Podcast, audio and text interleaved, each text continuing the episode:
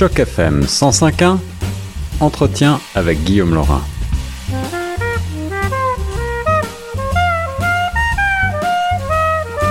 Bonjour à toutes, bonjour à tous. Ici Guillaume Laurin sur les ondes de choc FM 105.1. Aujourd'hui, euh, j'ai le plaisir de rejoindre mon invitée Estelle Duchon, la directrice générale d'Entité 4. Bonjour Estelle. Bonjour Guillaume. Alors je suis ravi de m'entretenir avec vous euh, au sujet du forum sur l'équité des services de santé en français que vous organisez dans le territoire du Erlis du Centre-Est et c'est un forum qui va se tenir le 12 juin 2018. Pouvez-vous dans un premier temps Estelle nous le présenter? Bien entendu. Donc le 12 juin, on organise un forum qui s'appelle CAP sur votre santé.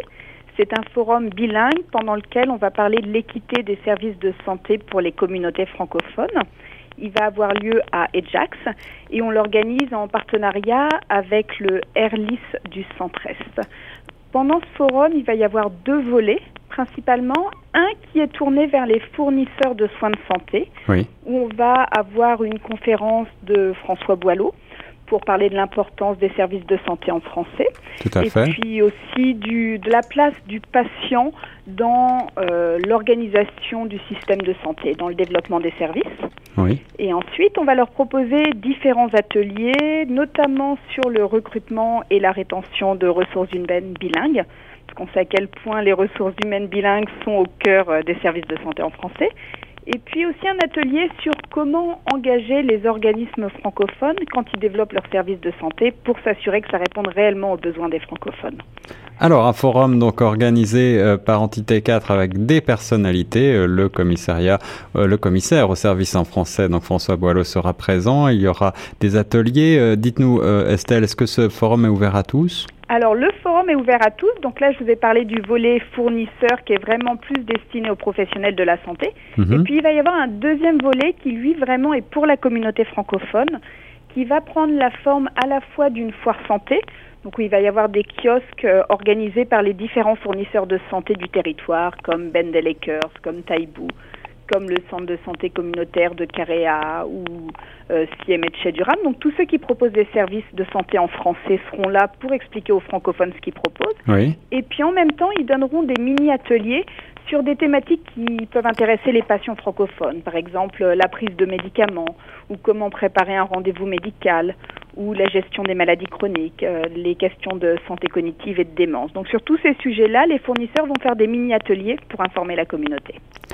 Alors, quels sont les enjeux de santé des francophones, en particulier dans les territoires des services Je pense au, au territoire du Erlis de Centre-Est en particulier?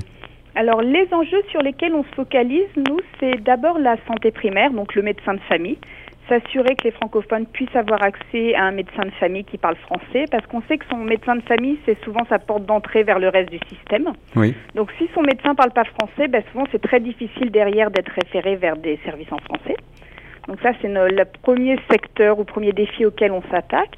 Ensuite, la santé mentale. Donc on travaille avec plusieurs fournisseurs sur la santé mentale parce qu'on sait à quel point la langue et la communication, c'est une très grosse partie du traitement santé mentale.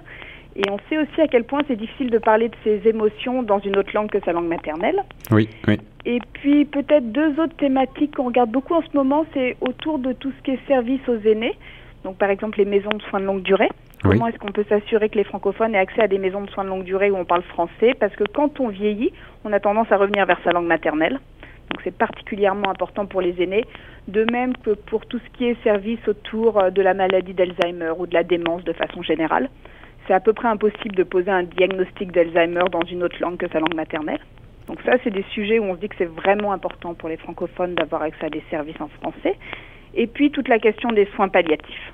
Parce que je pense que mourir dans sa langue, c'est vraiment une question de dignité. Ouais. Quand on est en fin de vie et qu'on a besoin de soins palliatifs, de s'assurer que les francophones puissent y avoir accès. Donc c'est vraiment sur ces sujets-là qu'on met notre effort.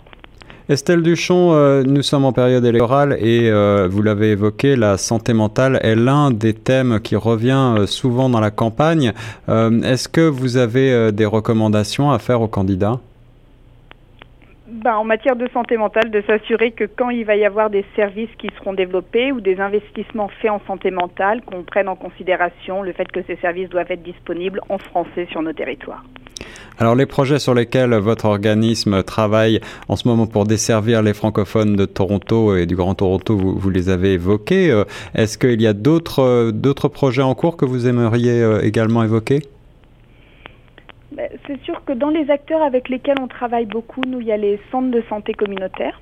Oui. On travaille beaucoup avec les centres de santé communautaires. Donc, si on parle de la région du Grand Toronto, on travaille avec le centre de santé communautaire de Black Creek. Oui.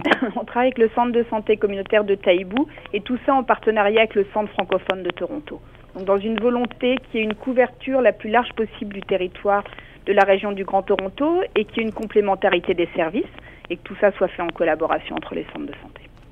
Pour terminer, Estelle, euh, j'aimerais avoir euh, votre appréciation sur les recommandations du livre blanc de l'Assemblée de la francophonie de l'Ontario qui a été euh, publié il y a quelques jours, le 21 mai 2018. Est-ce que vous avez un mot là-dessus? Alors nous, on a eu la chance d'être impliqués auprès de l'Assemblée de la francophonie quand ils ont fait des sessions pour recueillir l'avis des partenaires du système de santé. Donc on se retrouve tout à fait dans ces recommandations. Oui. Pour le moment, le livre blanc n'a pas encore été publié dans son ensemble. Oui ce qu'a fait la FO, c'est que pour le moment, ils ont présenté certaines recommandations euh, aux candidats, notamment pour que ça puisse faire partie des enjeux électoraux.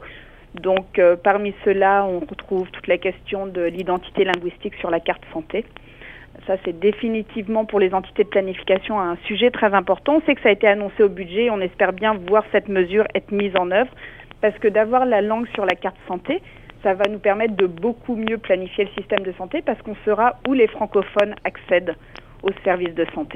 Et oui, en effet, la santé, c'est un enjeu qui nous concerne tous et on est toujours beaucoup plus à l'aise dans notre langue maternelle et euh, en français. Alors, euh, si vous avez envie de connaître un petit peu plus les activités d'Entité 4 et euh, de vous rendre au forum sur l'équité des services de santé en français, allez tout d'abord faire un tour du côté de www.entité4.ca et puis vous pourrez vous rendre également donc à ce forum organisé le 12 juin 2018. Est-ce que, euh, Estelle, vous avez les détails pratiques pour se rendre à, ce forum?